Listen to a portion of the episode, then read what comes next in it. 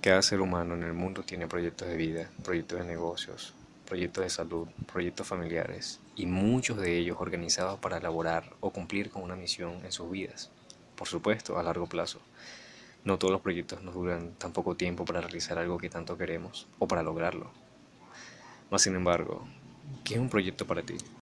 Si realizamos una búsqueda vía internet, podemos encontrar básicamente que un proyecto es una propuesta de distintas acciones que implica la utilización de recursos, herramientas, actividades para el logro de los resultados esperados o una meta en específica. Mas sin embargo, todo esto se trata de una formulación de técnicas, que por supuesto necesita de muchos requerimientos metodológicos. Pero ¿por qué se emplean? Obviamente, como lo comentamos hace un momento, a largo plazo queremos lograr metas, o a corto plazo, no importa el tiempo, mas sin embargo lo que importa son las herramientas que se utilizan en intermedio, como se dice, a esperar la trama y amarla más que el desenlace.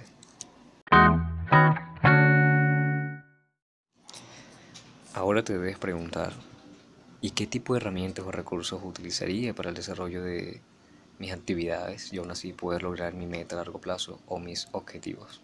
Sencillo en proyectos sociotecnológicos aprendemos la definición de las herramientas TIC.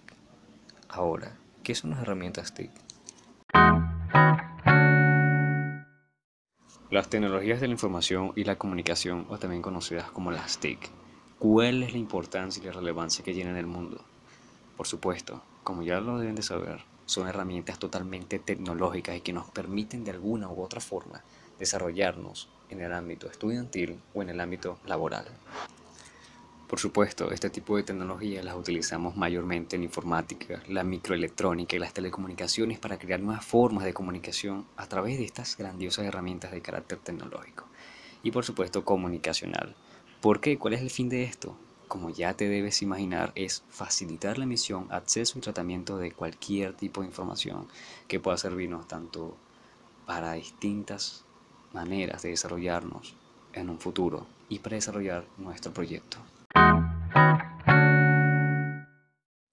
La situación pandemia, así es, un problema que está atacando totalmente el mundo y que de alguna u otra forma estamos trabajando arduamente para poder combatirlo, colocando cada uno de nosotros nuestro granito de arena para mejorar toda esta situación que de alguna u otra forma nos ha golpeado bastante en lo económico, en lo familiar, en lo social, de tantas formas inimaginables. Pero, si eres un estudiante o profesor y estás escuchando esto, debes tener en cuenta de que las TIC, obviamente, serán la vacuna perfecta para contrarrestar todo tipo de desinformación. De seguro te vas a estar preguntando, ¿cuáles son estas herramientas TIC? ¿Acaso las conozco? ¿Las puedo usar? ¿Todas son libres? Se encuentran en cualquier lugar y es, por supuesto, de hecho, actualmente estás usando una de ellas si estás escuchando este mensaje y es Anchor, un podcast y sabemos perfectamente que estos medios de comunicación, cada podcast, cada programa que ha salido en este año 2020 ha sido muy útil para atacar esta situación pandémica.